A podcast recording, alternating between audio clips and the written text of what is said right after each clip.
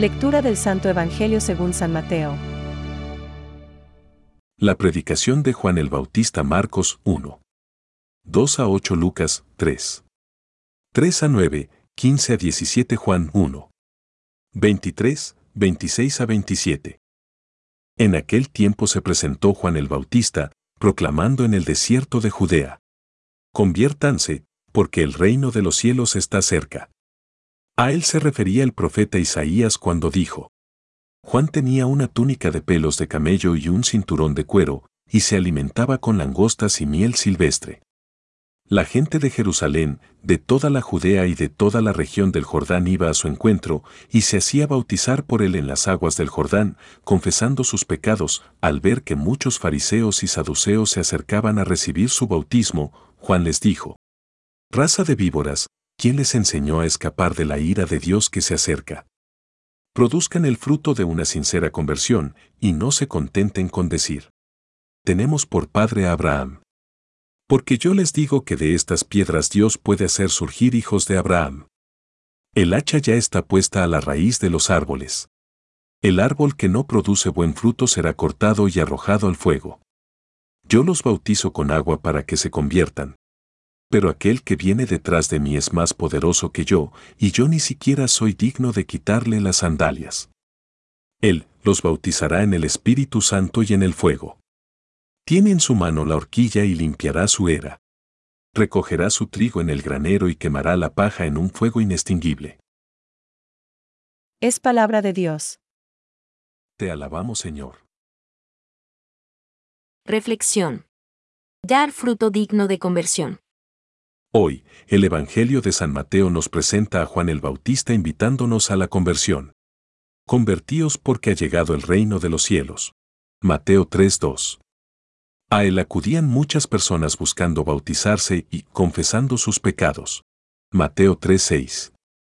Pero dentro de tanta gente, Juan pone la mirada en algunos en particular, los fariseos y saduceos, tan necesitados de conversión como obstinados en negar tal necesidad. A ellos se dirigen las palabras del Bautista. Dad fruto digno de conversión. Mateo 3:8 habiendo ya comenzado el tiempo de Adviento, tiempo de gozosa espera, nos encontramos con la exhortación de Juan, que nos hace comprender que esta espera no se identifica con el quietismo, ni se arriesga a pensar que ya estamos salvados por ser cristianos.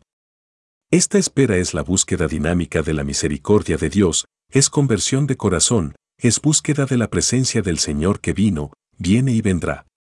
El tiempo de Adviento, en definitiva, es conversión que pasa del corazón a las obras y, consiguientemente, a la vida entera del cristiano. San Juan Pablo II. Aprovechemos, hermanos, este tiempo oportuno que nos regala el Señor para renovar nuestra opción por Jesucristo, quitando de nuestro corazón y de nuestra vida todo lo que no nos permita recibirlo adecuadamente. La voz del Bautista sigue resonando en el desierto de nuestros días. Preparad el camino al Señor, enderezad sus sendas. Mateo 3:3. Así como Juan fue para su tiempo esa voz que clama en el desierto, así también los cristianos somos invitados por el Señor a ser voces que clamen a los hombres el anhelo de la vigilante espera. Preparemos los caminos, ya se acerca el Salvador y salgamos, peregrinos, al encuentro del Señor.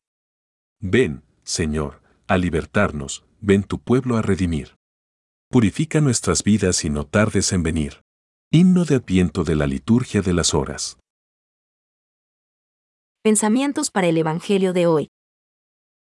Sí, llamado por Cristo, confesares, se derribarán los muros, se desatarán las cadenas, aunque sea muy fuerte el hedor de la corrupción corporal.